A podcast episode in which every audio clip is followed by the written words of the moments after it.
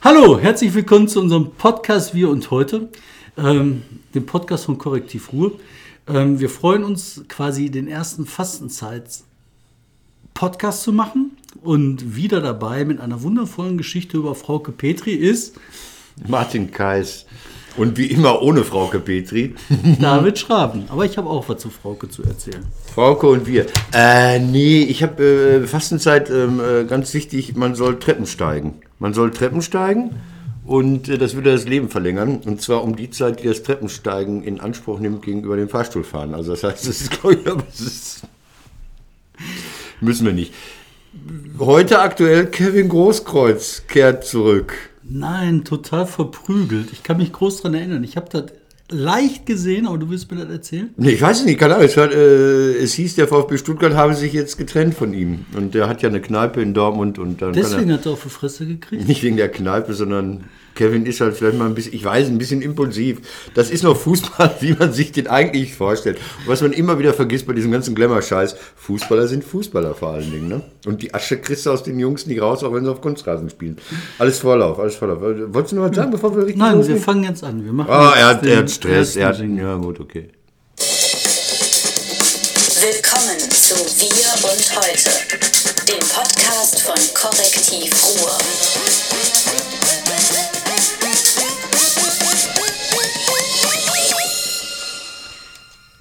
Reichlich müde in der Fastenzeit. Ich habe ja die, die Schlussphase vom Geieramt hinter mir, sieben Tage am Stück und dann noch halt Frau Petri dazwischen. Alter, geht gar nicht. Ich dachte, irgendwann wird sie persönlich mit mir sprechen, aber dazu ist nicht gekommen. Mich interessieren einige Sachen. Ähm, Also Fastenzeit ist dran, Kevin Großkreuz ist wahrscheinlich rausgeflogen, weiß man jetzt gerade im Moment noch nicht. Es ist noch unbestätigt. Lass uns mal von vorne anfangen. Also, Ja, Fastenzeit, nee. nein, äh, Kevin Großkreuz. Ja.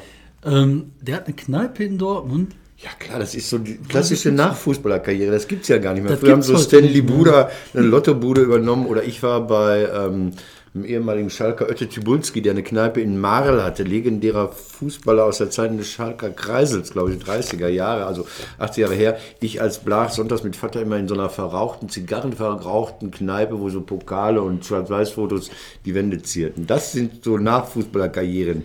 Und darauf hat sich jetzt Kevin Großkreuz auch spezialisiert, der gedacht hat, boah, das ist mein Traum. Ich möchte Wir haben ihm ein Lied gesungen. Wir haben ihm letztes Jahr, als er so unglücklich in Istanbul saß, abgeschoben war vom BVB, haben wir ihm damals ein Lied gesungen, dann ist er nach Stuttgart gegangen. Es klappt nicht.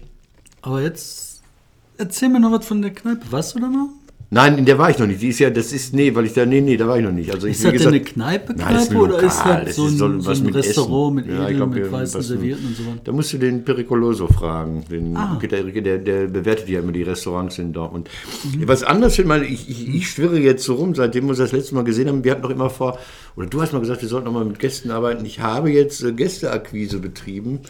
Der Herr Grütter, der Leiter des Ruhrmuseums, der sofort, der labert uns mal tot. Sag ich dir, da musst du auf die Urne, musst ihn auf den Drehstuhl aus dem Bild ziehen. So ist der Theo drauf, aber ein geiler Typ. Finde ich total spannend. Echt, der kommt?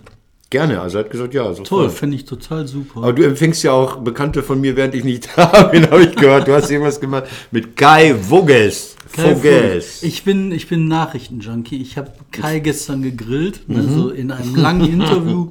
ähm, ich wollte ihn eine Viertelstunde interviewen, daraus ist eine Dreiviertel Ging mir das auch so? Das sind so geile Gespräche. Auf das erste Gespräch, was Kai Voges, als er neu in Dortmund war, öffentlich führen durfte, das war mit mir. Ähm, man hat ihn ja gehasst, weil er der Neue ist. Und äh, dann war das das Jubiläum von Bodo, das Straßenmagazin, und da eine öffentliche Veranstaltung. Wir hatten einen engen Zeitkorridor, auch so was zehn Minuten. Und Kai und ich haben so gerne miteinander geredet, dass daraus unendlich lange wurde. Das war einfach nur geil. Das ist aber so die gleiche Erfahrung. Das finde ich schön. Und der hat halt echt tolle Ideen. So. Ja, klar. Und äh, wir haben auch, äh, dann so, du kommst halt ins Quatschen, dann haben wir auch direkt einen Plan geschmiedet. Und wie der Zufall das will, war heute Morgen der Auslöser für den Plan in meinem Postfach. Und jetzt geht's los. Wann kommt Jetzt dieses ist- Ding? Ist das schon online, dieses Gespräch? Nein. Nein, das machen wir jetzt fertig und gucken mal, was daraus wird. Ähm, aber ich bin, also ich bin ja auch Journalist, weißt du, du machst ja auch nicht nur so weit um Feuilleton. Ich zwar mein nächstes Leben, nächstes Leben Feuilleton, dieses Leben ehrlich nicht. Hast du, auch, du hast doch auch Ascheplatz, Journalismus oder auch Bolzplatz. Und, aber dann versuche ich ja auch im Feuilleton dann eine Nachricht herauszukitzeln aus meinem Gesprächspartner, damit sich da auch lohnt. Und Kai Voges hat gestern im Interview angekündigt, wann er Dortmund verlassen wird. Hör auf, das tut mir in der Seele weh. Hör auf. Sag's nicht. Ich, ich, ich weiß ich es nicht. ja, dass es kommt ein und so. Teaser auf das Interview. Und ich habe noch was aus ihm Nein, rausgekitzelt ist, durch ist- meine Moin. geschickte Frage. Moin, ganz kurz. Was viel schlimmer wäre, wäre, wenn er meine Freunde mitnimmt. Dann Kai, dann ist ja aber Beef im Land. Dann werden Eier abgeschnitten. Nö, das nicht, aber Beef. Ich Ähm, hab nichts gegen in der Hand, aber Beef. deine Freundin ist im Theater. Freunde, nein, Freunde. Nicht meine Freunde, Freunde. Freundin. Freunde, die ich da Freundin. Schätze und die dann ja alle auch Dortmund verlassen. Und ich habe Dann noch kommt Kevin Großkreuz. So, wir brauchen keinen Vogels. Sag. Ja. Äh, das zweite, was ich aus ihm rausgekitzelt habe, ist, ähm, da, da war ich echt überrascht. Ne? Der Etat, den die Dortmunder haben am Theater, den er verwalten kann, ähm, ist zwei Millionen ungefähr. Ne? Ja, das ist so viel wie eine Inszenierung am Burgtheater kostet. Ich meine, der macht mit einem Etat ne, von einer Inszenierung am Burgtheater, macht der einen Alarm Ja. mit so einem kleinen Ja. Ding. Ja, das ist Ähm, Kunst. Und äh, es gibt ja andere Theater in NRW, ne? so Düsseldorf, Wuppert, äh, Düsseldorf. So Wuppertal darfst du jetzt nicht sagen. Wuppertal ist gemeint. Bochum, Köln, Münster, ne? Bielefeld. Und überleg dir mal, die würden dem so viel Geld geben, dem Kai wie den. Ey, da wird aber die Heide wackeln. Ja, das ist aber das alte Problem, dass, dass, dass Dortmunder Sprechtheater hinten am Opernhaus dranhängt und wenn alles abgespielt und gesungen ist, dann dürfen die anfangen zu sprechen. Mhm. Das ist traditionell so und es ist auch so eine komische Finanzierung in NRW, die ist anders als in anderen Bundesländern, dass die Städte das tragen müssen. Altes Thema, langes Thema. Mhm. Aber Kulturfinanzierung, noch im Vorspann. Der alte, ich habe gerade über den Bolzplatz-Journalismus hier gesprochen. Es gibt ja einen, der noch viel mehr Bolzplatz ist als du, Stefan Laurin. Stefan Laurin war am Wochenende auf dem Kongress eingeladen, hat mich kaputt geladen. Erzähl, was Wem, du da? Nein, ich war nicht da. Wem gehört die Kunst? Und ich habe es gelesen und nicht geglaubt. Kurz, kurz einführen, Stefan Lorin. Stefan Lorin so, werden einige nicht kennen. Das ist halt äh, Ruhrbarone. Ruhrbarone-Autor, alter Kumpel, kennt man seit 20 Jahren. Man streitet sich, man verträgt sich, man kann die Sachen, die man sagt, nicht leiden, aber irgendwo ist halt auch immer. Aber der kommt auch so vom Bolzplatz-Journalismus, der sucht die Auseinandersetzung, sagen wir mal. Und äh, er hat ja so, ein- so ein Lieblingsgesprächsthema Edge, äh, European Center for Criminal Energy. Nein, die heißen so ähnlich. Kultur. Ich habe keine Ahnung. Also wo so Gelder verbrannt. Und der war auf dem Kongress in Mülheim im Ringlockschuppen und hat sich wieder gestellt und wurde fertig gemacht. Der Witz an der Sache war, das Publikum, das er sah, das waren keine Jubelperser, das waren bezahlte Pöbler. Die haben alle Geld dafür bekommen, dass sie an dem Kongress teilgenommen haben. Das haben die so ausgeschrieben. Hey, wir machen Kongress, der heißt, wem gehört die Kunst? Teilnahme wird bezahlt mit 10 Euro pro Stunde und ein lecker Essen. Da dachte ich, das ist großartig. Das sollte man sich auch in den Theaterlandschaften überlegen, weil das wird ja so hoch subventioniert, so eine Oper, ob da einer nur 30 Euro hinlegt oder einen Zehner bekommt. Gerade die älteren Männer, die da ja auch gerne hingehen, die pennen da ja auch, dann so im zweiten Akt. Und wenn die das auch noch bezahlt geben, das wäre doch sozial unheimlich schön. Also das, ich meine, das, das ist irgendwie hat eine gewisse, gewisse Frechheit. Es geht wohl, wem gehört die Kunst und dann die, die Teilnehmer eines Kongresses zu bezahlen. Normalerweise zahlst du Schweinemods, Ärzte, ja, Ärztekongresse, die werden auch bezahlt, dann nennt sich das dann, weiß ich gar nicht, wie sie das nennen, die Pharmakonzerne Was, Ärztekongresse. was ich halt so lustig fand bei der Nummer, der Stefan hat mir das erzählt. Ne? Dann hat er dann halt gesagt, ähm, also hat er irgendwo wahrscheinlich beleidigt. Ich glaube, der Stefan beleidigt auch ab und zu mal Leute. Also ich vermute mal, er wird die beleidigt Er hat haben. privaten Klartext gesprochen oder private Wahrheiten vehement ausgesprochen. Ja, was ihm gerade so durch den Kopf geht, wird er gesagt Beleidigt haben. niemanden. Ja, der ein oder andere fühlt sich davon beleidigt. Und das gibt halt so Kunstleute, die sind da schnell beleidigt. Auf jeden Fall hat er gesagt, so, was wollt ihr denn überhaupt für, von mir? Ne? Ich gebe euch gerade Geld, weil ich hier sitze, verdient ihr Kohle. Und dann war eine so sauer. So, und die 10 Euro, die ich hier für den Kongress gedient habe, die schmeiße ich jetzt dahin. Ja! Da hat der Stefan gesagt, danke. Geil, ne? Ja, komm. Gehen wir unsere Top 3 Gehen rein? Top Oder, oder wolltest du auch noch irgendwie so vor Nein, ich fand das- Fastenzeit? Was machst du in der Fastenzeit? Ich möchte noch Viele Männer hören in der Fastenzeit auf, ihre Frauen zu misshandeln. Habe ich jetzt gehört. Ich weiß nicht, ob das so Ey, was man hier erfährt so nebenbei. Das Wichtigste der Woche.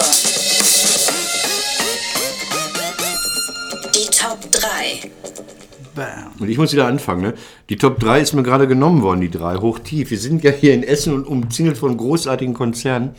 Also das Korrektiv ist ja der vierte Spieler im Bunde, Funke Medien, Evonik hochtief, Korrektiv, hochtief, korrektiv, hochtief, korrektiv. Ja, das könntet ihr auch irgendwie mal. Äh, die wollen die Mauer dann doch nicht bauen. Also haben, sie, jetzt, haben sie gesagt, ja, der Herr, oh, spanische Doppelnamen. Marcelino Fernandez Verdes möchte die Mauer, das ist der Chef von Achtiv, Hola möchte die Mauer äh, nach Mexiko jetzt doch nicht bauen, nachdem er sich am Dienstag noch drastisch missverständlich ausgedrückt hatte, mussten seine Kommunikation. Habe ich nicht mitgekriegt, erzähl mal, das kann ich überhaupt nicht. Es war eine, eine die Bilanzpressekonferenz von Ortiv, ist ja viel in den USA tätig und baut gerne so, was zu bauen ist und will da in den Markt mit, glaube ich, verschiedenen Töchtern. Und dann wurde gefragt, ja, und was ist denn mit der Mauer, die jetzt da nach Mexiko, die ist auch ausgeschrieben. Und dann sagte dieser Vorstandschef wohl so unbedarft, ach, wenn was kommt, machen wir. das ist immer offen für neue Projekte. Und das wird, das wird äh, die Kommunikationsbosse in dieser Zentrale in allen Sprachen dieser Welt irgendwie beschäftigt haben für drei Tage. Und dann haben sie gesagt, nein, nein, das war jetzt, so war das jetzt gar nicht gemeint. Wo ich, weil ich das verstehe, weil äh, auch tiefer ja lange nicht nur bauen, sondern auch betreiben. Die haben ja Flughäfen gebaut, also gewisse Länder in den Ruin damit getrieben und dann den Flughafen haben sie dann ja auch noch betrieben. Das haben sie 2013 abgestoßen. Das heißt, für die wäre die Mauer nach Mexiko wahrscheinlich nur dann interessant gewesen, wenn sie auch betreiben könnten, also mit Wachpersonal, Schießen, Patrouillen, Helikoptern, Nachtsichtgeräten, Drogenschmugglern.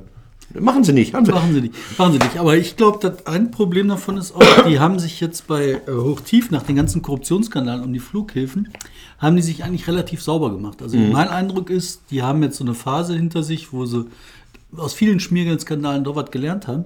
Und wenn die jetzt bei Mauer Donald Mexiko Trump geht nur mit. bei Donald Trump, dann musst du erstmal Eintrittsgeld bezahlen in den seinem Tower, musst da ordentlich Geld auf den Tisch legen, den Bruder bezahlen, den Schwager bezahlen und Schwiegersohn ist das bei denen, ne? Schwiegersohn, bezahlen beim Donald und dann darfst du anfangen, langsam zu bieten. Hast du da ein bisschen verfolgt, was da gelaufen ist mit den äh, Kontakten nach Russland? Nicht wirklich oder so, weil mich das einfach nicht interessiert. Die sollen machen. Nein, nein, da, da sind Menschen, die Kontakt. Äh, du erzählen oder was? Ich würde das gerne erzählen, weil doch, ich ja, finde die das, Uhr halten wir an. ich find das so abgefahren. Ne? Die, äh, die machen in die Kampagne, da, die haben mittlerweile festgestellt, das ist bestätigt, dass die Russen halt den amerikanischen Wahlkampf beeinflusst haben zugunsten von Donald Trump. Und äh, dann haben sie Donald Trumps Mitarbeiter befragt, ob die irgendwie, irgendwie geartet ähm, mit den Russen im Wahlkampf Kontakt hatten. Dann sagen die alle bei den ganzen Hearings so, nein, nein, nein, nein, nein, Russen kennen wir nicht, kennen wir nicht, kennen wir nie angehört. Das nie, waren nie. Kaukasier, das waren Kaukasier. Donnes, das waren Don-Kosaken, aber Russen waren. Russen, keine Russen, keine Russen gibt es ja nicht. Ja. So, und jetzt kommt raus, erstmal der Sicherheitsberater, der telefoniert mit dem Vogel über irgend, also mit dem russischen Botschafter über äh, Sanktionen, die verhängt worden sind, so nach dem Motto, macht euch keine Sorgen. Dann kommt raus, dass der Generalstaatsanwalt, beziehungsweise der Justizminister, das ist bei dem ein bisschen vermischter, dass der auch die ganze Zeit mit dem russischen äh, äh, Botschafter da Kontakt hat während der ganzen Phase. Und paar Tage vorher ähm, treffen die sich, der äh, Justizminister der, der USA ähm, und äh, der russische Botschafter. Und ein paar Tage später ähm, werden dann die ganzen durchgestochenen Leaks von der Hillary Clinton veröffentlicht, wo man halt jetzt weiß, dass sie vom russischen Geheimdienst sind. Und ich finde das unfassbar. Überleg mal, die Untersuchung läuft beim FBI. Der Typ, der halt diese ganze Untersuchung beaufsichtigen muss, das ist der Typ, der mit den Russen da irgendwie äh, Mauschel Mauschel macht. Das ist ja unfassbar. Das ist ähm, Post-Gewaltenteilungs, weiß ich nicht, keine Ahnung. Ich glaube, das, das äh, möchte man verändern. Man möchte da Politik wirklich grundlegend neu verändern. Was- Da wird so gemacht, kumpelhaft, äh, äh, nicht mehr justiziabel, nicht mehr überwachbar durch eine freie Presse und und und. Die haben eine ziemlich schräge Vorstellung. Das ist so, ist das so, so Cowboy-Politik? Ich habe keinen Schimmer. Ich würde nur nicht. jetzt langsam Wetten annehmen, wie lange der da hält. Der macht ich das. sagen, Na, der hat ja anscheinend diese Rede da gehalten vor beiden Häusern, wie es immer so schön heißt, und alle Leute, oh, guck mal, er kann ja doch seriös. Hm? Nixon, Nixon, im, nachdem Nixon die Wahl gewonnen hat, Mhm. da war Watergate schon mitten im Rennen. Ne? Dann kam der Wahlkampf, Mhm. Watergate, dann äh, hat der äh, Nixon die Wahl gewonnen, hat eine große Rede gehalten, eine riesen Mehrheit gehabt und dann ging Watergate weiter und weiter und weiter und dann wurde er gestürzt, irgendwie nach zwei Jahren, nachdem äh, er wiedergewählt worden ist. Mein Tipp ist, Trump macht das bis Januar 2018. Was sagst du? Ich dachte, macht er länger. Sollen wir eine Trump-Uhr machen? Ich mache da oben eine Trump-Uhr hin. Ah, ich, gut, okay, sag deine drei. Komm, du hast Okay. jetzt einen langen Ausdruck gemacht, aber Ja, bitte. meine 3 ist eine Korrektiv 3. Und Ah. zwar möchte ich über den äh, äh, Crowd Newsroom sprechen. Über was? Über unser Projekt, den Unterrichtsausfall. Das in interessiert mich Dortmund zu total. Das interessiert, erzähl mal, wie es angelaufen ist, was ihr macht Also, und wie es geht. ähm, es geht um Folgendes. Wir erfassen halt in Dortmund möglichst viele ausgefallene Stunden. Wir wollen wissen, wie viele Stunden fallen an Dortmunder Schulen aus. Äh, das Ministerium hat halt erzählt, das Schulministerium in NRW, dass 1,8 Prozent der Stunden ausfallen. Das kann aber nicht sein. Und das kann deswegen nicht sein, weil mein Sohn, ähm, der schläft jetzt immer länger als ich und alle anderen, weil er morgens immer ausgefallene Stunden hat. Dein Sohn Der- ist halt kein Dortmunder, das Pech Bottroper zu sein. Ja, aber ich glaube der Statistik nicht. Und das wollen wir jetzt überprüfen. Und jetzt erzähle ich dir, warum wir das überprüfen. Was der tiefere Sinn dahinter ist. Und zwar, wenn mein Sohn ausfallende Stunden hat und er in Mathe schlecht ist oder so, dann weiß ich das, dann sehe ich das, dann kümmere ich mich, dann denke ich, okay, ich muss investieren in Nachhilfelehrer, ich muss da Geld reinstecken, ich muss mich um den persönlich kümmern, muss ihn dazu bringen, das auch zu machen. Ich habe zu Hause Knatscherei, Druck, ähm, beziehungsweise meine Frau hat das auch viel und das muss passieren. Wir investieren da rein. Der muss seinen Weg machen, nur wenn er jetzt lernt, kann er nachher studieren. Aber die ganzen Leute, die sowieso benachteiligt sind, die Kinder, die kein, deren Eltern kein Geld haben, die sich keine Nachhilfe leisten können, die sind darauf angewiesen, dass sie in der Schule Unterricht kriegen. Die Kinder der Eltern, die sich nicht kümmern aus irgendeinem Grund, vielleicht weil sie aus bildungsfernen Schichten sind, Ja. die werden benachteiligt. Das heißt, dieser ganze Unterrichtsausfall ist zutiefst unsozial. Unsozial, mhm. Das ist, das, das ist total unsoziales Ja. Zeug. Das behindert und schneidet die Leute ab, die dringend brauchen von Bildung. Ja, und cool- wir coole wissen alle. Bildung ist das. Einzige, was uns nach vorne bringt. Zwei, zwei, drei Sachen dazu. Ähm, das eine ist. Das Ähm, ist nicht nebbig, das ist Nee, nee, total nee, wichtig. nee, nee, nee, nee. Zwei, ich will das auch nicht runter tun. Ähm, das eine ist, wir können aber von Glück reden, dass in Deutschland nicht so eine Spaltung ist zwischen Privatschulen und, und staatlichen Schulen. Also in anderen Ländern, Ländern ist die staatliche Schule auch so schlecht oder, oder vielleicht schlechter, das kann ich nicht beurteilen, äh, als wie hier in Deutschland. Also äh, ne, so schlecht wie oder schlechter als. Und ähm, da kauft man sich frei, indem man die Kinder auf teure Privatschulen schickt. Und dann interessiert sich die Gesellschaft auch nicht mehr für diese Restschulen, weil die dominierende Schicht irgendwie sagt, ja, nun, ne, Hauptsache die gehen nicht klauen in den drei Stunden, in der der Lehrer sie prügelt. Ähm, so, das ist das eine. Das andere ist, ähm, ihr habt ja heftig Gegenwind bei dieser Aktion schon. Also so, da werden so, so, so äh, Rundschreiben gemacht. Wir werden gar nichts ausfallen lassen. Ihr habt Wind bekommen, unsere Schule beschmutzt und so weiter. Das äh, wird noch lustig, so diese Auseinandersetzung. Wir versuchen das zu kaschieren. Das dritte ist, ähm, ähm, ich habe mit einem Lehrer gesprochen, die, die wehren sich natürlich, die fühlen sich dann in ihrer Ehre gekränkt, wenn das auf einmal von außen kommt. Also das gehört noch zu dem zweiten. Der sagt, ja, ich bin hier in der Erwachsenenbildung, also Westfalenkolleg, und da gibt es ja keinen Unterrichtsausfall, sondern dann gibt es äh, Selbstlernphasen. Verstehst du? Das kann man nicht vergleichen. Sagte, wir haben eigenverantwortliche Individuen, die sind erwachsen. Dann kriegst du, kriegen die ja so ein Buch in die Klasse geschmissen, lest das bis 14 Uhr, dann kommt Mutti wieder. Ähm, so das andere. Ich habe lange nachgedacht, wir hatten letztes Mal schon drüber gesprochen, ich habe gesagt, bei uns waren ja schon äh, Leistungskurse von vornherein von sechs auf fünf Stunden reduziert, also konnte die eine Stunde wöchentlich gar nicht mehr ausfallen, weil die gar nicht existent war. Ähm, ich habe auch ganz viel Unterrichtsausfall gehabt. Ich selbst schon, also vor 40 Jahren oder sowas, Oberstufe, da war ein Lehrer krank und dann mussten wir kämpfen, dass wir in der 11.1, wo es dann ja nachher so in die 11.2, wo, wo dann der eigentliche Oberstufenunterricht anfing, ging, äh, äh, Französischunterricht hatten. Und dann schickte man uns die Ehefrau eines Französischlehrers, weil die in Frankreich geboren war.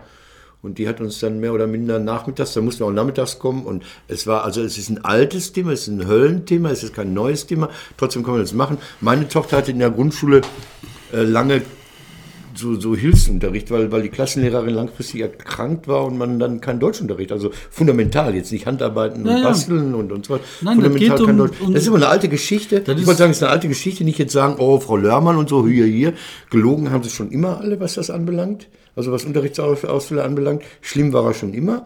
Aber es ist gut, dass ihr jetzt mit den Mitteln, die es heute gibt, korrektiv sowas mal anfasst. Nur ihr habt Gegner, sofort. Ja, klar haben wir sofort Gegner. Und vor allen Dingen, wir haben das Ministerium angefragt, ob die uns unterstützen. Ha. Das wäre ja gut, wenn Ja. die mitmachen. Ja, kooperativ, das ist ja nichts ja. Böses, sondern wir wollen versuchen, das rauszukriegen, nur ein Problem zu lösen. Ja, aber die Front wird doch gleich aufgemacht. Und dann sagen sofort so, nein, bam, dann Schuldirektor, nein, bam, ihr wollt unsere Schule beschmutzen, nein, bam.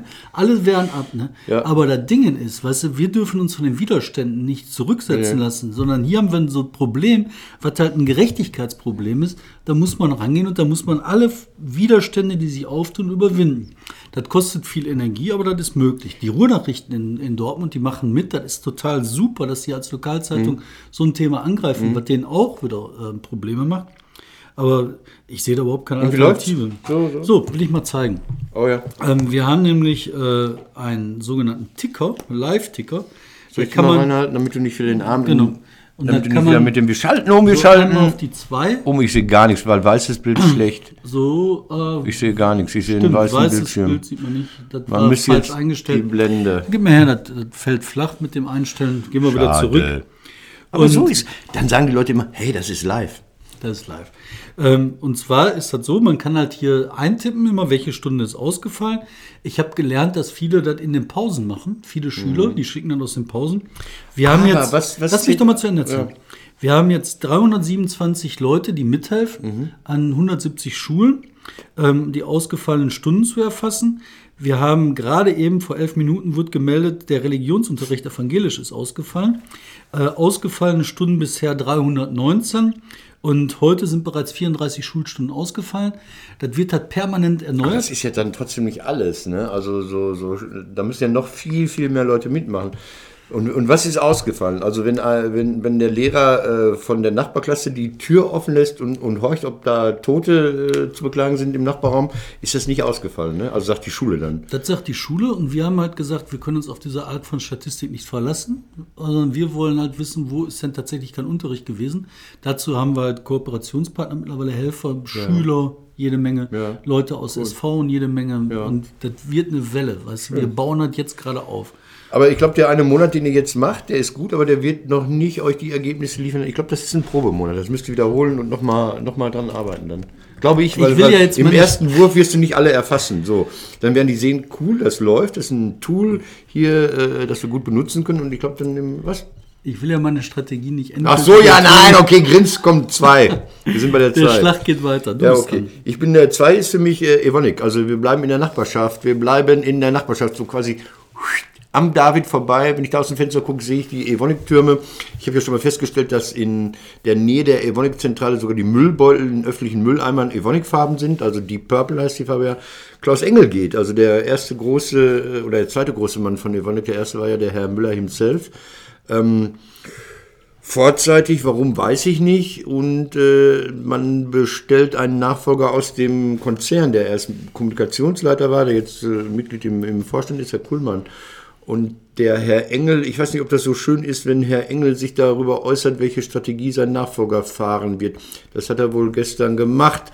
Und dann denke ich mir, oh, oh, ob das nicht so vergiftete Geschenke sind. Also wenn der... Er hat er denn gesagt? Engel hat gesagt, ich bin sicher, dass Herr Kuhlmann noch irgendwas kaufen wird.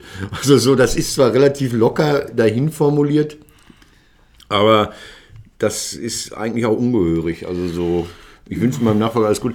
Egal. Ähm, Was viele nicht wissen, ist, äh, Evonik ist ja in Mal hier äh, stark. Die haben ja früher Buna gemacht, ja. Und, und da habe ich mal einen Historiker erlebt, der, der wollte den Malern erklären, was Buna ist. Und da hatte der Mann sowas von verloren, weil da saßen nur Ingenieure im Saal, die nichts anderes machten als Kunstkautschuk irgendwie und Polystyrole herzustellen, weiß ich nicht. Ähm, diese Evonik hat ja verschiedene Quellen. Also das ist ja teilweise Feber, das ist ja CWH, Bunawerke Hüls und das ist Degussa. Und weißt du, womit die ihr größtes Geld im Moment machen? Mit Tierfutterzusatz. Also sie packen irgendwas ins Tierfutter und blöd wie ich war, dachte ich an sowas, was hier die Hauskatze mi, mi, mi, mi, mi, mi, mi, mi, bekommt, damit das Fell schön glänzt. Nein, das ist ein ganz anderer Markt. Es geht darum, äh, Tiermastbetriebe effizient zu gestalten, also dafür zu sorgen, dass wir alle genug zu beißen haben. Und die machen wohl was, äh, was die in Hühnerfutter reinpacken. Und das haben sie von der Degussa übernommen. Und die Degussa, da sind wir Deutsche Gold- und Silber-Scheideanstalt, blödes Scheißthema, Nazizeit und so weiter. Ähm, die Degussa war dann so nach dem Krieg ausgelagert irgendwo am Bodensee und da haben sie das Zeug erfunden, was Hühner glücklich macht, fett macht und flugunfähig macht. Und irgendwie fressen die, nein, äh, fressen die Hühner jetzt nicht so viel Zusatzstoff, weil die Chinesen nicht so viel Hühnchen wollen. Ich weiß nicht. Also ganz, ganz irrer Konzern. Also keiner weiß im Grunde, was macht Evonik. Weißt du, was Evonik macht? Nein, ne? Ja, doch. ja Ich Tierfutter. Weiß, nein, Tierfutter, nein, ich weiß noch was. Äh, Die machen die Perlen in den Windeln. Ja, äh, Superabsorber ist mein Lieblingswort. Superabsorber. Das ist von Stockhausen übernommen. Da sind sie auch Weltmarktführer, genau. Windeln, Tena ich auch. irre. Und ich habe mal so einen Ingenieur getroffen, der ist durch die ganze Welt gefahren Ja. und hat überall Fabriken für Pipi-Aufsauger für Babywindeln. Blaue Weltweit. Ersatzflüssigkeit. Überall. Ist das nicht irre? Ist geil. Das sind so Spezialchemie, wi- wirklich kein Mensch, jeder, wenn du nachdenkst, ist klar, ey, wow, geiles Geschäft, ne? Aber, äh, also, die können dann ja auch mal die Trikotwerbung vom BVB anpassen. Wir legen sie trocken oder ich weiß nicht. Was war. Blaue Ersatzflüssigkeit, Pipi mit uns kein Problem. Hey, da ergeben sich ja noch ganz andere Möglichkeiten. Keiner weiß, was Evonik ist. Mach doch mal so, ma! Also Wechsel in dem Laden, die sollen ja dafür sorgen, dass wir nicht absaufen. Darf man nicht vergessen. Wenn der Typ, der da jetzt von ähm, Engel übernimmt, wenn der den Laden in den Teich setzt oder vor die Wand fährt, dann säuft das Ruhrgebiet ab, um das mal so zu vereinfachen. Weil die Ewigkeitskosten des Bergbaus werden ja über die Einnahmen von Evonik finanziert. Und wenn da nicht genug Geld zusammenkommt, dann hat die Emscher Genossenschaft nicht genug Kohle, um das Wasser abzupumpen. Und dann steht es und Und deswegen müssen wir für viele, viele Mehr Kinder Windeln. in Indien mehr in die Hose. schafft Babys, schafft Babys. Ey. Mach du. Mach Okay, du. Zwei. ich habe ähm, eine kurze zwei Ja. und zwar eine traurige zwei Oh, und zwar äh, äh, Herne, Gelsenkirchen Nein, das ist doch meine Eins. Ja. sind offiziell abgewertet.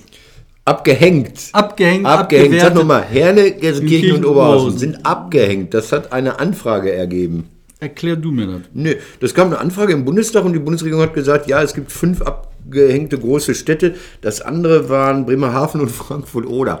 Bremerhaven gilt als sehr strukturschwach, aber prosperiert irgendwie. Die machen so Werbung damit, hey, es geht voran, da wo früher Werften waren, sind jetzt äh, Cafés, Strandbars und so. Warst du da mal? Nein. Ey, Ich bin da nur Bremerhaven, durchgefahren, also so, auf dem Weg nach Cuxhaven. Bremerhaven ist das Herne des Nordens. Ja, aber ist doch geil. Warum machen die keine Städtepartnerschaft? Warum haben die immer so Städte- Städtepartner irgendwo in der Türkei oder so? Warum, warum nicht mal Solidargemeinschaft der, der Ascheplatz-Gegenden? Ascheplatz- Ich, also, ich finde das, äh, äh, ich finde das mm, so, ne?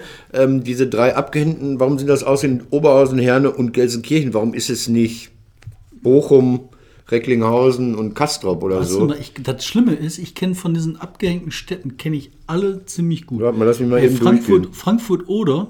Warst du mal in Frankfurt oder? Bist du wahnsinnig? Ey, ich Frank- schmuggle keine Zigaretten oder was? Frankfurt oder? Das ist auf dem Strich, auf dem Straßenstrich gehe ich auch nicht. Oder was haben die noch? Ich, da muss, ich, weiter- noch? da muss, ich, muss ich eine Sache erzählen. Die haben eine Uni, die Viadrina. Uni Ja, Viadrina. hier mit der finnenden Bundes, Bundespräsidentin. Und diese Uni Viadrina ist ein ganz spannendes Projekt. Die Ja. haben halt auf der, ähm, auf der äh, polnischen Seite von der Oder und auf der deutschen Seite, auf beiden Seiten haben die halt diese, diese Uni, kann Mhm. man hin und her gehen. Auf der polnischen Seite gibt es sogar zwei, drei schöne Cafés, wo man nachher Kaffee trinken kann. Auf der deutschen Seite sieht das so aus, als wäre die DDR gerade zu Ende. Das ist nicht besonders geil. Und die Studenten, ich habe gedacht, das ist doch schön. Kleine Städtchen Ja. oder schöner Fluss, kannst Ja. du dran sitzen, kannst du Bier trinken, ist doch alles super, das ist doch ein Studentenstädtchen. Die Studenten da sitzen sich alle in Zug, fahren nach Berlin und fahren von Berlin aus pendeln die nach Frankfurt. Oh, oh. Das ist ganz, ganz traurig. Also ich finde bei dieser Sache problematisch hier zu sagen, äh, Gelsenkirchen, Herne und Oberhausen rauszunehmen und äh, zu entsolidarisieren. Mein Gott, also ähm, äh, Zufall, wenn, wenn Herne scheißiger dran ist als, äh, pff, weiß ich nicht, äh, Dortmund und Nord. Dortmund ist nicht dabei. Uli Sirau, hallo. Das heißt ja, wenn man nicht abgehängt ist, kann man ja auch nicht nach Berlin fahren und mehr Geld fordern. Das macht man ja sonst immer. Das Lustige ist, jetzt von außen, wenn ich das richtig be- betrachtet habe, wurden dann bei so einem großen Medienkonzern mit so einem roten Titel oben, was, also äh, da wurde dann gefragt, die Oberbürgermeister wurden gefragt und alle sagen, "Hö, hm, finden wir doof und so, wir sind gar nicht so scheiße. Und kaum war die Tür zu, kam das nächste Interview und sagten, wir brauchen wieder Geld und Zuschüsse. Hier, ich habe nämlich hier, hier Garre Dünn. Dün, Dün, Dün, hier der Essener, der, der Zwangsessener. Nee, ich halte es nicht in die Kamera. Hilferuf aus NRW. Also, also ja, gleichzeitig wollen sie Industriebrache, Geld, Geld, Geld, Berlin, Berlin, Berlin. Ne? Ähm, aber wenn dann Berlin sagt, oh, ihr seid am Arsch, dann sagen sie, wir doch nicht. Also das ist sehr lustig. Das war meine Eins. Jetzt ist bist du deine Eins. deiner Eins dran. Ich habe ähm, eine Eins, die ist bei mir gleichzeitig ähm, Person der Woche. Deswegen machen wir jetzt einmal Person der Woche. Das ist cool, weil bei mir kommt auch Person der Woche. Ja, ich denke, Du, du bist ja ey, voraus allen schlau. NRW ist voller Menschen, die unser Leben prägen. Wir wollen einen kennenlernen. NRW ist voller Menschen. Der Typ der Woche. So, das ist meine Eins. Meine Eins ist eine wunderbare Darstellung, wovon du wahrscheinlich mir auch ganz viel erzählen wirst. Nein. Ich fand das so wunderschön. Äh, den Ach, Pannekopf-Orden ist doch mal- ist für doch bei mir auch, ja, Hannelore Frauke. Petri. Ne, das darfst du echt nicht sagen. Das ist, da werde ich äh, allergisch. Okay, das ist Nein. Frauke. Ähm, Frauke Petri. Hammernummer, da habe ich sehr, sehr viel gelernt. Also, es ging ja darum, Frau Petri hat gesagt, äh, in ihrer Jugend kam 90er Jahre, sei eine No-Go-Polizei nicht mehr rausgefahren. Äh, daraufhin haben wir gesagt, wie kommt die dazu, äh, dieses idyllische sozialdemokratische Städtchen als No-Go belastet zu bezeichnen? Und sind darauf gekommen, das ist ihre Wahrnehmung. Wo sie hinging, war No-Go. Und dann hat sie gedacht, oh, immer wenn ich überall hinkomme, dann ist überall No-Go. Das war nur sie mit ihrer mobilen No-Go-Area. In dieser geht gar nicht Area. Und dann haben wir sie, wie, wie schon viele andere zuvor, äh, ausgezeichnet. Und viele von denen, wir hatten auch mal äh, Thomas Middeldorf ausgezeichnet, der ist nachher in den Knast gegangen. Wir haben Per Steinbrück ausgezeichnet, der ist nachher verschütt gegangen. Wir hatten die Projekt Ruhr äh, äh, mal ausgezeichnet früh, die ist abgewickelt worden. Also viele, viele machen dann negative Karriere, nachdem sie den Preis bei uns bekommen haben. Aber es ist bis auf Franz Josef Drabig noch niemand, SPD-Mensch aus, aus, aus, aus Dortmund, äh, dem man jetzt alles Gute wünscht, weil es ihm gerade nicht so gut geht, ist noch nie jemand auf die Idee gekommen, sich bei uns in den Saal zu wagen. Und wir sind natürlich auch davon ausgegangen, die Formulierung des Preises war ja keine weiteren Verdienste anstreben, also die Tätigkeit einstellen. Den Orden, 28 Kilo Schrott, immerhin bei Frauke Petri aus Kruppstahl, das wird sie dann vielleicht heiß gemacht haben, um den Hals hängen und in der Fastenzeit ständig um den Hals tragen. Also wer diese Bedingung liest, weiß, dass er den Orden besser nicht annimmt, weil wir setzen schon auf Ehrlichkeit. Und dann kriegte ich auf einmal einen Tag vor der Preisverleihung eine Nachricht, von einem Menschen, den ich so aus dem BVB-Umfeld kannte, der so ein Fanzine betreibt. Und er sagte, ich weiß was. Ich sag, was weißt du denn? Ja, ich habe gehört, dass Frau Petri in Dortmund landen wird. Es könnte sein, dass er zu euch kommt. Die hat sich nicht bei uns zurückgemeldet. Die hat nicht so auf die Einladung, es gab natürlich eine Einladung an beide Nominierten, hat sich nicht zurückgemeldet, sondern es lief über den, diese, und dann habe ich mich gefragt, warum weiß dieser Mann über Frau Petri Bescheid? Das ist irgendwie, irgendwie Journalist Fußball. Und dann habe ich mal einfach blöd, wie ich bin, nachgeguckt und gegoogelt. Natürlich ist der, der ist, der ist AfD.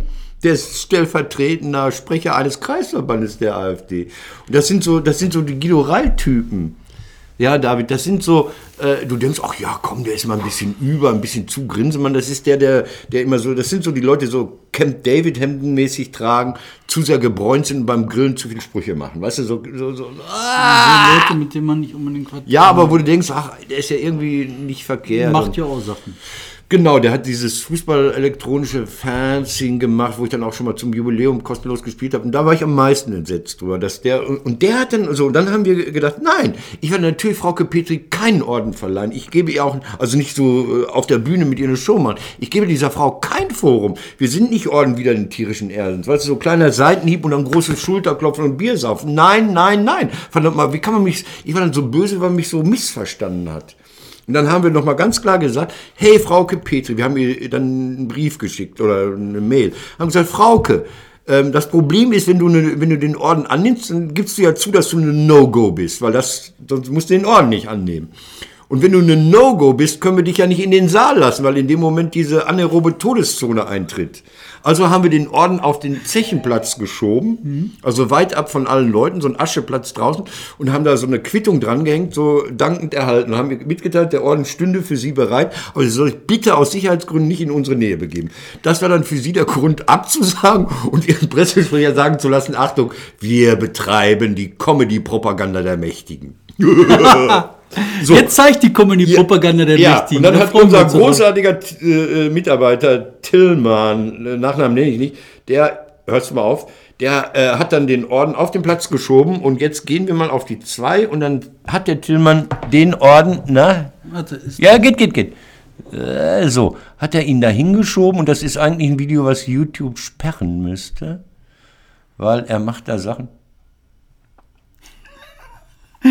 Diese klatschenden Geräusche hört man jetzt nicht. So, ähm, ja. ja. der hat den Orden mit einem eindeutigen Szenen. Und da bin ich so happy, dass ich solche Menschen bei mir äh, im Team habe. Das ist nicht abgesprochen, jetzt einfach so gemacht.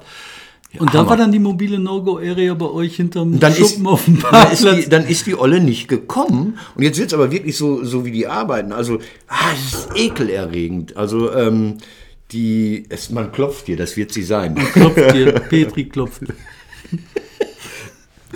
Also, zwei Sachen noch, wir sind die Uhr schon wieder weg. Ähm, wir haben der Petri äh, äh, per E-Mail mitgeteilt, wie die Bedingungen sind. Eine halbe Stunde später äh, textete dieser Mann aus dem Kreis Unna mich dann an und sagte, was habe ich, ich bin schwer enttäuscht von dir, Martin. So kurz sind die Wege bei denen, ja. Also man verrät, man spielt nicht mit offenen Karten, so man sagt nicht, ich bin AfD und ich sage dir, meine Chefin kommt, ich würde ihr gerne in den Arsch kriechen, aber ich muss zum Fußballspiel in Lotte, was dann noch ausgefallen ist, sondern man tut so unschuldig und ist dann aber entlarvt sich selbst, ja. Und, und was das Schlimmste war, und da bin ich noch nicht fertig mit, da muss ich nochmal nachklären, das LKA, mit dem du ja auch ab und zu tun hast, LKA Sachsen, rief uns dann an und sagte, Frau Petri beabsichtigt, bei Ihnen vorbeizukommen, wir würden gerne mal gucken, wie es da aussieht. Nicht im Ernst. Moment, ja, ja, Moment. Und dann, und dann sagten sie, aber Sie sind ja schon informiert worden.